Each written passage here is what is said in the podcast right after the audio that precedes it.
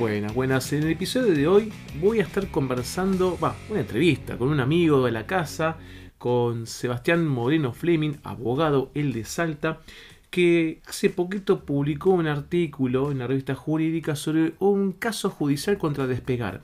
Si bien el caso no terminó, hay un tema interesante que la justicia resolvió respecto a si corresponde o no corresponde citar a un tercero, que en este caso que se plantea, el tercero es la empresa de alojamientos. Así que, sin más, los invito a escuchar este episodio con esta entrevista que hablamos de muchas cosas, pero fundamentalmente de este caso.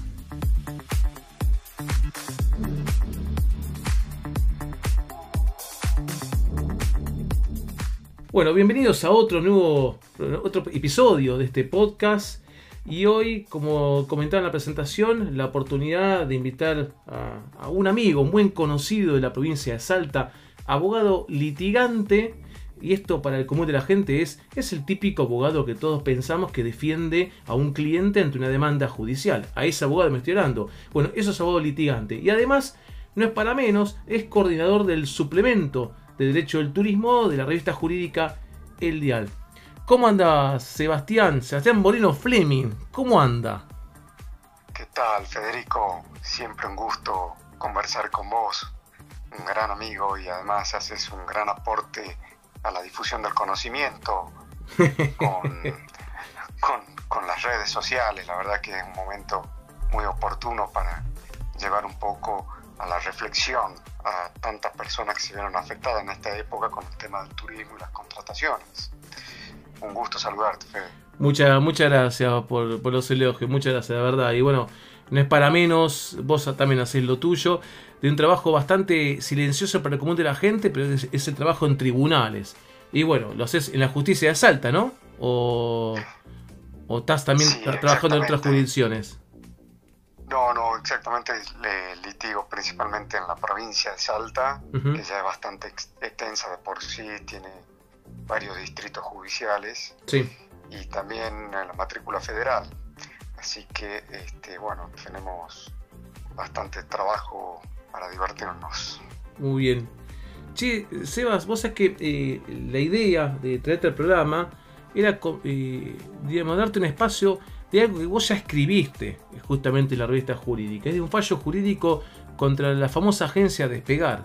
¿No es así?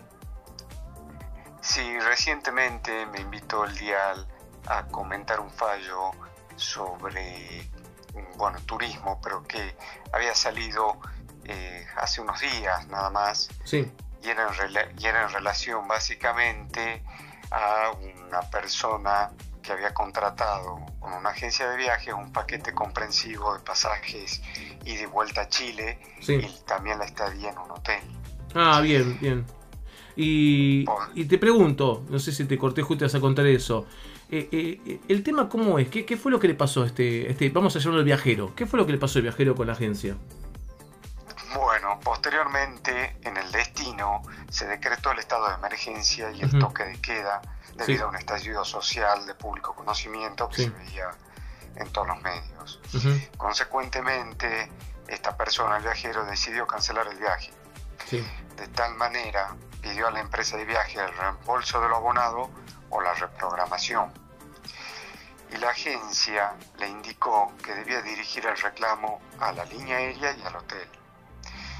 Bueno, al no mm. ponerse de acuerdo las partes, este viajero inició un reclamo judicial, agotó la vía este, de instancia previa e inició una acción ante los tribunales.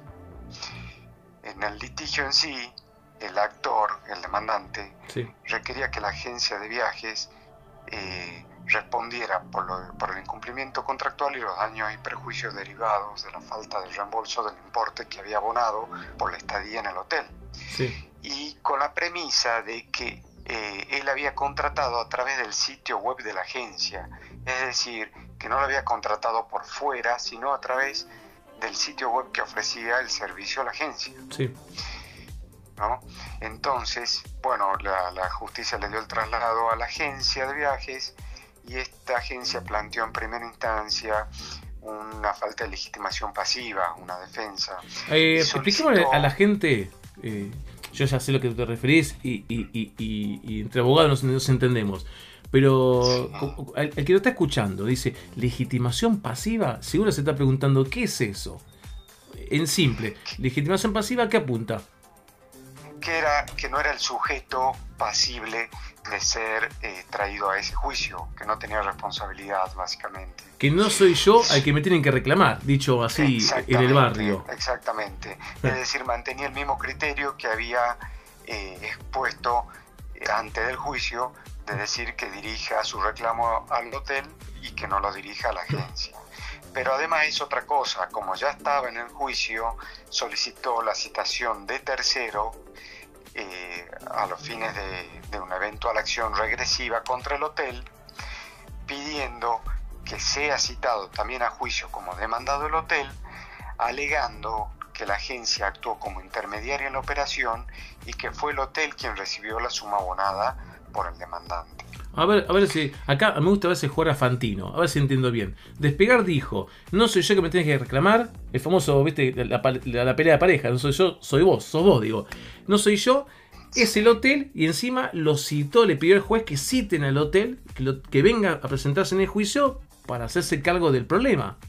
Así fue, ¿no? Claro, exactamente planteó que no era responsable, que no tenía legitimación para estar en este juicio, pero además que lo citen al hotel como tercero interesado, y en este caso más que interesado, un obligado, porque ante la hipótesis de que podía haber una sentencia de condena, ellos podían iniciar una acción regresiva contra el hotel a fin de eh, recuperar lo pagado. O sea, el hotel, eh, perdón, la agencia se veía venir que iba a recibir el palazo, dijo, bueno, voy a dejar todo preparado para después cobrárselo al hotel, que es el verdadero gestor del problema, por así decirlo, pero que la agencia es solidariamente responsable por la ley de defensa del consumidor. Entonces ya se venía preparando por ese lado. Claro, ante la eventualidad de que llegara a recaer una sentencia de condena, que darle abierta la vía de regreso en contra del hotel, por cuanto entendía que en definitiva el responsable de esta situación de no reembolsar el dinero era el hotel y que la agencia no tenía nada que ver. ¿Qué pasó? Le corrieron el traslado, es decir, ante esta posición de la agencia de viajes, al demandante se le hicieron conocer a ver si tenía que tenía para decir al respecto. El demandante podría haber hecho dos cosas. Una, allanarse, como, como vos bien sabes Federico, es decir, acepto que lo traigan al hotel, ¿no? Exactamente. situación, u oponerse, diciendo no, yo contraté en el marco de una ley de defensa del consumidor que a mí me asiste y contraté con la agencia y no con el alojamiento.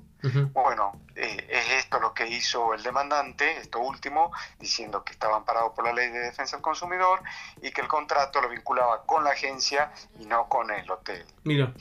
En, primera instancia, el, señor juez de primera instancia rechazó la citación del tercero eh, en ese mismo entendimiento eh, y la sentencia de esta de primera instancia fue apelada por la agencia de viaje demandada. Bien.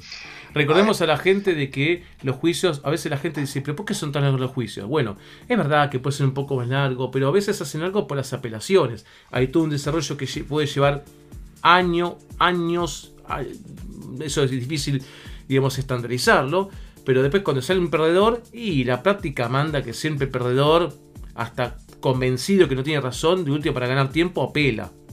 Y eso pide es como si fuese la revisión en un tribunal superior que es la Cámara. ¿sí?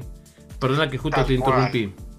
No, por favor, son muy, muy bienvenidos los aportes. Tal cual, porque además constitucionalmente, como vos decías, existe la garantía de la doble instancia. Es decir, que el fallo de primera instancia de un juez debe o puede ser revisado, si las partes así lo entienden, por un tribunal superior y eventualmente, si todavía se dan algunas causales, este, se puede acudir a las cortes locales y luego a la Corte Federal.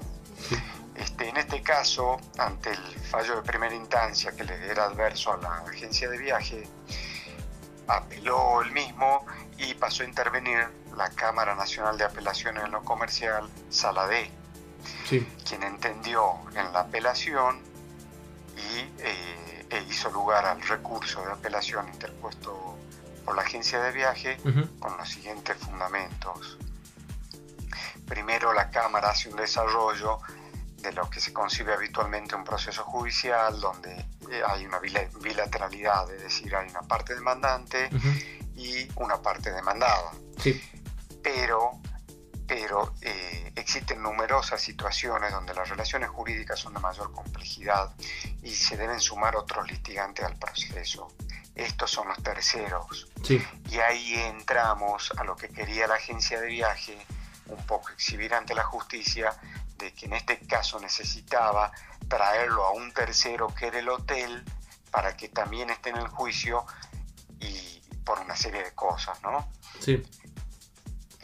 Bueno, como vos bien sabes, Federico, el instituto de la intervención del tercero en la justicia puede ser voluntaria o, u obligada. Uh, ¿no? sí, sí. Es, es voluntaria cuando un tercero ajeno al pleito se presenta en el mismo, ya sea como principal actor o demandado, e intenta excluir a una de estas dos figuras, porque entiende que tiene un derecho superior al de ellos. O simplemente adhiere a alguna de las posturas de las partes, entonces es un tercero adherente. O en otro caso, forma un litis consorcio, es decir, forma parte de los demandantes o de los demandados. En este caso, tiene una complejidad un poco mayor porque el tercero que venía al asunto era aquellos que se llaman de intervención obligada. En realidad, la doctrina, más que obligada, los llama provocada. ¿Por qué? Porque el tercero que se lo llama el juicio, que no interviene como actor ni demandado, pero que la justicia manda a llamarlo al proceso, puede este, hacer caso o no a la justicia, presentándose o no, pero existe el riesgo de que si no se presenta, la sentencia le puede ser aplicada. Y este era el caso, ¿no? Que el hotel, que el hotel, si no se presentaba, si no se presenta, le puede ser aplicada la sentencia. ¿Qué sucedía en esencia? Hay una relación, hay una relación entre la agencia de viaje y el hotel, donde la agencia de viaje está diciendo, yo en este caso solamente intervine como si hubiese sido un intermediador. Sí. Y todo el dinero abonado a la agencia de viaje en realidad fue derivado directamente a este operador turístico que es un hotel. O sea que te, hago, un paréntesis ahí que me parece interesante esto, hacer como relaciones o vínculos analógicos. Eh, a ver, le cuento a la gente, vos ya te acordás de esto, pero vamos a decir a la gente, en Europa hay una legislación muy fuerte respecto a los llamados viajes combinados y le aplica una legislación fuerte y hay un dato interesante que también lo extiende a lo que la norma europea llama eh, viajes vinculados. Y estos son los viajes, y es, el caso que vos estás contando justo, Sebas, que es cuando eh, no es el prestador el que te vende, pero te lo ofrece desde el mismo sitio. Es decir, es como que vos vas a un sitio y compras quizás un paquete o compras un servicio, pero te vas armando de otros servicios colaterales que el mismo sitio te va ofertando. Que a través del sitio vos capaz que vas a comprar o no, vas a comprar directamente al, prestador. Pero es el sitio el que te provee eso. Entonces, ya eh, digo esto para poner en blanco sobre negro, que no es una posición media escabrosa, sino que hasta también en Europa eh, miran con mucha atención, entendiendo también estas situaciones de viajes vinculados. Pero tal cual, tanto es así, Federico, que eh, recordemos que en el año 1970 se celebra el Convenio Internacional sobre los Contratos de Viaje en Bruselas y que fue ratificado por la Argentina mediante la ley 19.917 en el año 1972. Esto porque por la cantidad de conflictos que traían las contrataciones sucesivas o, las o, concatenadas a través de los agentes de viaje o las intermediaciones. Entonces un poco para poner orden en este aspecto se lleva a cabo esta convención en Bruselas y se establecen una serie de pautas eh, respecto a la gente de viajes y la responsabilidad que asume en ciertos casos por, como intermediador y en otros en relación a sus dependientes. Sí, sí, me acuerdo de esta convención porque de hecho estábamos con Santi, Santi Aramburu, otro amigo nuestro en común, eh, estamos en el ministerio y fue cuando Argentina lo denunció allá en 2008. Que sí, eh, nunca nos acordamos la fecha exacta. Sé que fue en diciembre, nos sale en nuestras cabezas el 10 y algo. ¿sí? Yo, yo en lo personal termino rendiendo por el 15. Y viste que esto cuando vos denuncias es un año después. Entonces, al 15 de diciembre aproximadamente 2009, a partir de ahí ya quedó, quedó desligado de esa convención. Pero sí, que fue, tuvo una, una fuerte una fuerte injerencia normativa, ni hablar después en los 24 con la modificación de la Constitución, cuando ponen en, en, más valor los tratados internacionales. Claro, claro, y era la forma a nivel internacional de llevar a cabo una serie de pautas eh, a fin de llevar tranquilidad, digamos, al, al, ambiente, porque era muy complicado si no litigar con la norma de cada territorio, ¿no? Entonces fue una convención que, se, que, trajo un poco de orden. Sí. que, no vendría mal este que tengamos algo así, ¿eh? No nos vendría mal. La verdad que... No, no, no vendría mal, no vendría mal. Eh, eh, por ejemplo, la convención, la convención de Bruselas establece que cuando se trata de un servicio aislado, la gente actúa solamente como intermediador. Y en ese caso es considerado como que el, la operación ha sido celebrada directamente por el viajero. Imagínate el alcance que tendría eso en este caso. No lo vi que lo hayan invocado y a raíz de lo que vos bien aclarabas, pero la pauta es muy, muy buena a tener en cuenta en lo sucesivo. Y en este caso en particular, eh, lo, que, lo que invoca la agencia es que ella acreditó sumariamente en el juicio el cobro por parte del hotel del precio abonado por el actor.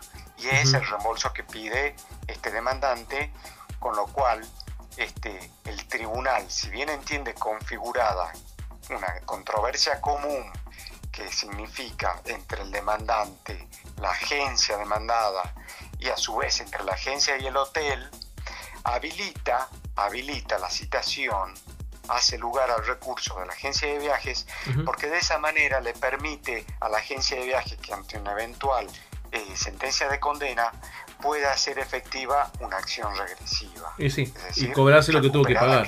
claro, exactamente. ¿Y cómo resolvió la Cámara esto? La Cámara le da razón, ¿no? La Cámara, en definitiva, hace este análisis eh, y le haya razón a la agencia de viaje en esta instancia de citación de tercero al hotel, porque la agencia logra acreditar mediante documentación que el pago que había recibido había sido girado al hotel. Mm. Entonces, entiende que por la intermediación que habría actuado la agencia, eh, convendría que eh, darle el marco de la citación de tercero y traerlo al hotel al proceso a los fines de, de posibilitarle a, esta agencia eventualmente, si cae una condena, hacer esa acción de regreso.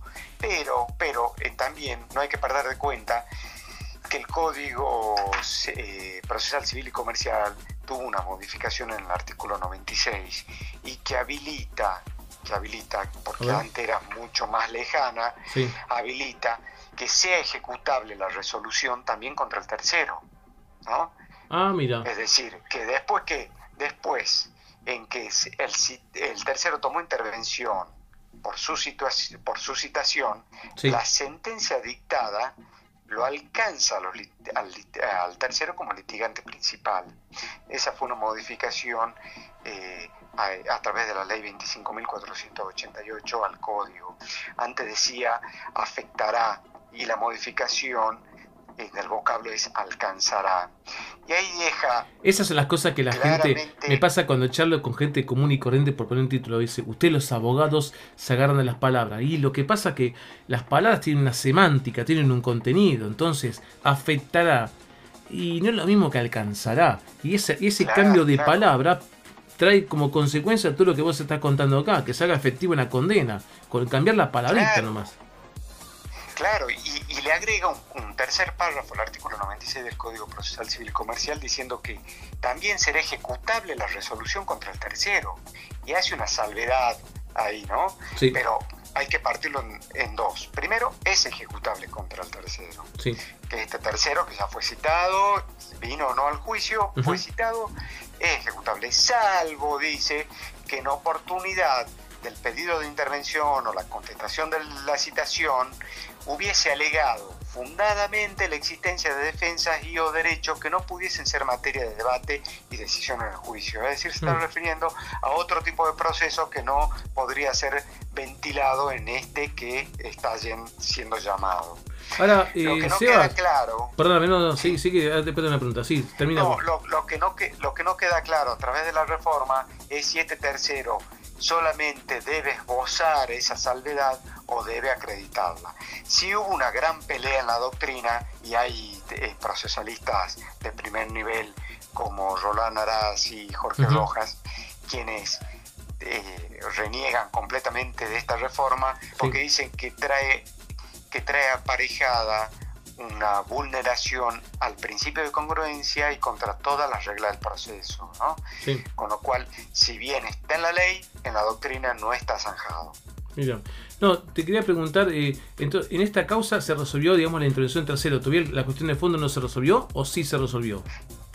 No, no, no se resolvió. El fallo que salió, eh, que es del 21 de septiembre de este año, sí. Eh, es que hace lugar al recurso de apelación interpuesto por la agencia de viajes en cuanto a la citación del tercero, entonces ordena al juzgado de primera instancia que cite al tercero al hotel a los fines de hacerle conocer la existencia del juicio para que esboce lo que tenga que esbozar. Y también presente la defensa que, quiera, que quiera presentar también. ¿Cómo? Y también que presente las defensas que quiera presentar en su caso. Exactamente, que puede, puede apersonarse y presentar la defensa o hacer la salvedad que le da el artículo 96 y si no lo hiciere queda sujeto al posible al apercibimiento de que la sentencia le puede ser eh, ejecutada. ¿no? Muy bien, muy bien. O sea que todavía, vamos a explicar a la gente, la cuestión de fondo, el tema principal de le tiene que volver el dinero y la compensación al viajero por todo el problema que tuvo, todavía no se resolvió. Se va resolviendo por partes y ahora ya el juicio parece va encaminado con la agencia y con el hotel, a quienes tendrán que responder, vamos a ver cómo lo harán y bueno, cómo lo harán, cómo lo va a determinar el juez, vamos a ver cómo lo determina el juez frente a este caso. Sí, exactamente. Yo, yo al fallo de la Cámara lo veo bien fundado. Sí. Es, es, es muy, muy razonable por lo siguiente. Como vos bien sabes, eh, la Ley de Defensa del Consumidor establece la cadena de solidaridad a favor del consumidor. Sí. ¿no? El artículo 40. Ojo que eh, la reconozco, no la discuto legalmente, pero en la personal, como digo, digo yo en la charla de café, para mí, al menos con el rol de agente de viajes, es necesario tratar el tema de una manera distinta, porque no es lo, no, es lo mismo. Eh, y, la pandemia expuso muchos otros problemas. Pero bueno, lo dejo quizás para el final que lo converso con vos. Eh, sí, perdóname. No, no, no, yo totalmente de acuerdo, pero ¿qué sucede? Con la cadena de solidaridad que para que la gente un poco entienda, es que el consumidor puede reclamarle a cualquiera de los prestadores que estuvieron en la cadena de comercialización. Sí. Ahora, eh, ese, ese, ese esa persona o ese sujeto al cual le reclaman, después, por derecho propio, tiene la posibilidad de pedir la contribución o, la, o el regreso de aquel que fue el culpable. La famosa acción de repetición. Claro, claro, porque si no terminaría pagando uno solo y quizás no todo el resto en contribución o el verdadero responsable. Exacto. Entonces, lo que hace la Cámara acá es identificar esa situación y decir, ojo, que si no lo traen al tercero al juicio, dado que lo está acreditando la agencia de viaje que actuó como intermediador, Después, el tercero, cuando la agencia de viaje le inicie el juicio, puede oponer un montón de defensas que la agencia de viaje no está en condiciones de oponer en este juicio y se puede tornar inviable aquel juicio o eterno. ¿no? Entonces, a raíz de eso es, lo invita coactivamente, podemos decirlo, al, hotel a que se presente al juicio, le hacen conocer el juicio y exponga todas las defensas que tiene o adhiera a las defensas que está haciendo la, agencia de viaje. Sí, totalmente. Con lo cual eh, eh, hacen que el próximo juicio, si es que lo hay, por acción de regreso entre la agencia y el hotel, sea un juicio mucho más corto en términos de tiempo, y, porque las defensas que, que no ponga el hotel acá, después no lo va a poder oponer. Exactamente. Al hacer ejecutar la sentencia de otra parte, ya es más rapidito el juicio. Sí. Eh, vos que eh, aprovechando la charla, y, lo cuento acá también en este espacio, en tu presencia, Sebas, es de. Vos sabés que yo tengo un tema con la solidaridad. me, me, pongo a pensar, digo, año 94, digo, Argentina eh, estaba pasando un momento especial con el 1 a 1 y, y si hablamos de turismo era un turismo, emisor. O sea, no íbamos fuera. O sea, habrá gente y hubo gente que vacacionó en Argentina, pero mayormente se va afuera porque tenías un Brasil barato, un Miami barato, etc. Eh, y cuando se empezó la ley de defensa del consumidor, con ese artículo 40 que al comienzo fue observado por Menem, después volvió eh, en la promulgación, volvió con la 24.999. Pero la 24.240, cuando salió con ese artículo 40, es una solidaridad eh, yo acá te juego con vos delante tuyo el abogado del diablo y digo, bueno, si pongo del lado a favor de la ley, digo, y entiendo la solidaridad porque hay un vínculo comercial, entonces vamos a empezar el turismo. Uno compra acá un agente de viajes, el hotel es, no sé, de Punta Cana, y yo no tengo las capacidades como viajero de irme a Punta Cana, radicar un juicio allí, reclamarle al hotelero por un problema que sucedió con el hotel. Te lo puedo reclamar acá vos, agente de viajes, y vos harás lo tuyo, que tenés el vínculo comercial pero también a veces se, ha tornado demasiado injusto. Eh, y se ha notado mucho en la pandemia.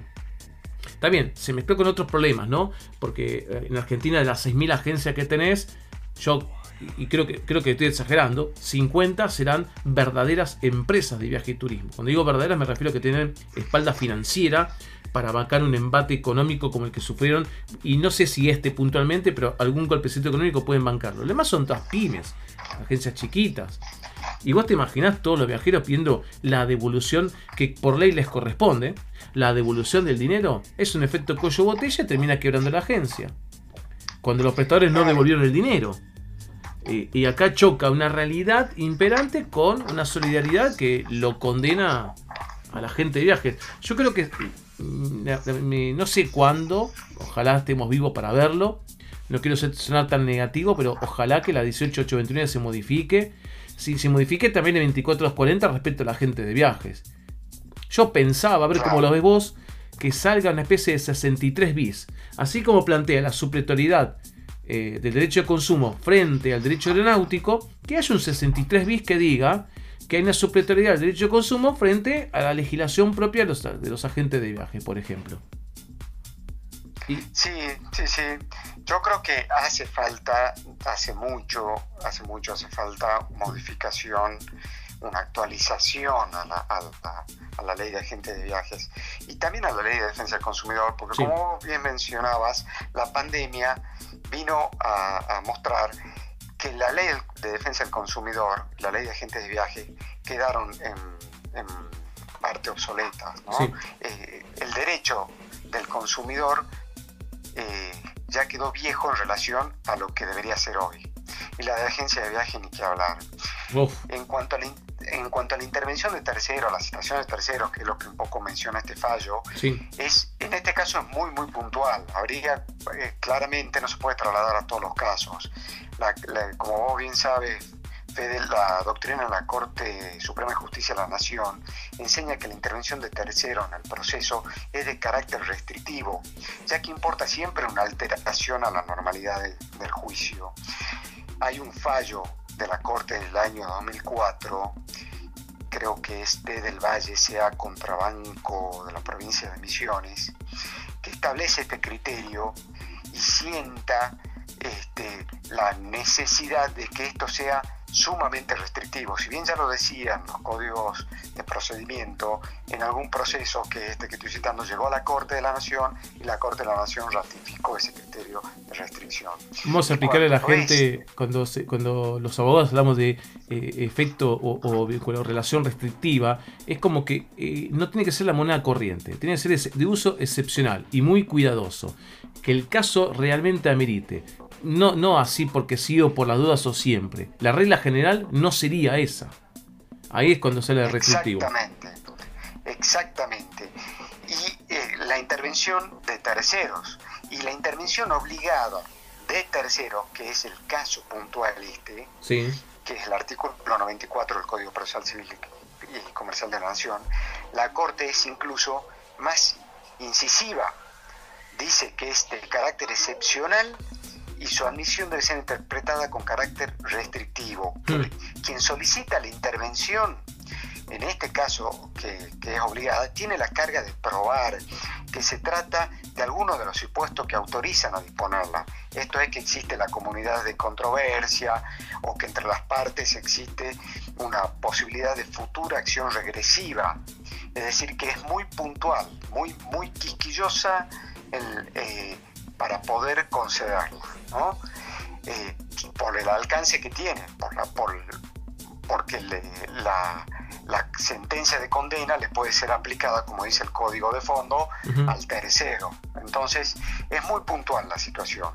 No se va a trasladar a todos los casos, ni se debe trasladar a todos los casos, porque es lo que vos, eh, por un lado, lo que vos decís, el, el consumidor, qué capacidad tiene en un contrato de poca monta de ponerse a notificar a un sujeto que tiene su eh, empresa en el extranjero. Totalmente. Es, casi hasta inviable. Pero el que está escuchando esto, creo, que, que, sepa si es un agente de viajes, bueno, si se da la situación similar a este caso que vos ahí escribiste para la revista jurídica El Dial, a quienes invito a que lean la nota. De hecho, algo compartiste tu cuenta de Instagram. Che, Sebas, ¿dónde, te encuentran a vos? ¿Cómo te encuentran en Instagram? Con mi nombre, Sebastián Moreno Fleming. Sebastián Moreno Fleming. Fleming terminando con ING, por supuesto, ¿no? Ahí, ahí pueden ver algo de eso, de lo que comentó. Bueno, si hay una gente de viajes escuchando esto, el caso sería, porque eh, si hablamos por analogía, fue despegar quien citó al hotel, no el, el demandante, por así decirlo, no el viajero. Claro, y ahí se abre un, parangón, porque el interés es la medida de las acciones, como sabemos. Entonces, en ese caso, también habría que ver si no es el obligado, el agente del viaje, a citarlo, a hacer el trámite necesario para que comparezca o quede citado el hotel. Mm, mm. Yo como abogado litigante de la otra parte del consumidor diría, ok, está bien, en interés del agente de viaje por la acción de regreso que pretende eventualmente ejecutar contra el tercero. Entonces, le pediría al juez que lo intime en el plazo que él disponga para que lleve a cabo las actividades, los trámites necesarios tendientes a la notificación y que en caso de que incumplan en el, en el tiempo en que se le concede al efecto, que eh, pierda el derecho dejado de usar. ¿no? Es decir, que eh, no creo que lo afecte eh, al consumidor más allá del tiempo necesario y eventualmente le conceda la facultad de poder ejecutar la sentencia contra ambos, ¿no? No, no, al, contrario. Bueno, no sé si se me está escapando algo a mí, pero hasta para el viajero, hasta para mí, para mejor. Ya tengo dos personas con las cuales pueden hacer frente a mi reclamo. Exactamente, exactamente. Y con lo cual, y aplicable quizás hasta la cadena de solidaridad de defensa del consumidor que conversábamos. Habría que ver esto, eh, Federico, como vos siempre lo decís, es caso por caso, ¿no?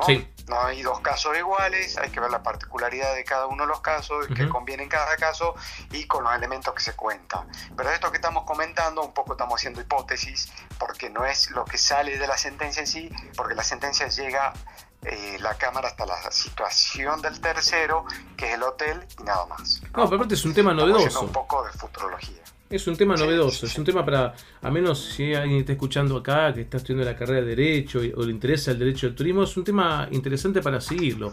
Vamos a ver qué resuelve la justicia con este tema de fondo. Bueno, Sebas, te agradezco infinitamente como siempre. Eh, te voy a sacar antes, un día te voy a llamar por otros temas, pero me voy a agendar cuando salga la sentencia de este caso, te voy a llamar de vuelta y vamos a hablar de la sentencia de fondo de este caso contra la agencia Despegar. ¿Tengo tu palabra? Eh, tenés mi palabra, Federico. La verdad que es un gusto siempre. Este, sos un gran amigo. y, nuevamente, eh, en nombre creo que de la comunidad turística, te agradezco el gran, gran trabajo que estás haciendo en pos del turismo y el derecho, porque si bien es una rama nueva dentro del derecho, creo que va a ser una rama muy fuerte, más teniendo en cuenta que se están liberando el ingreso de pasajeros por las fronteras y eh, va a dar mucho que hablar lo que va a ser este verano en relación a la lluvia de dólares que va a venir del turismo y que tanto necesita nuestro sí, y te tiro un dato más.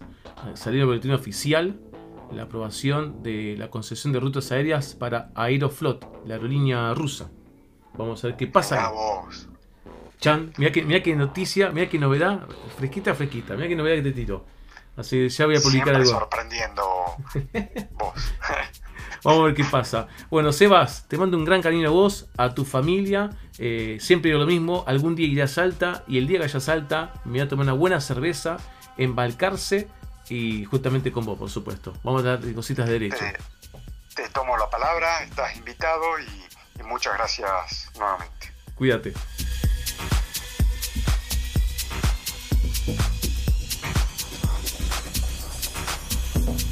Muy bien, hemos llegado al final de este episodio. Muchas gracias por quedarse.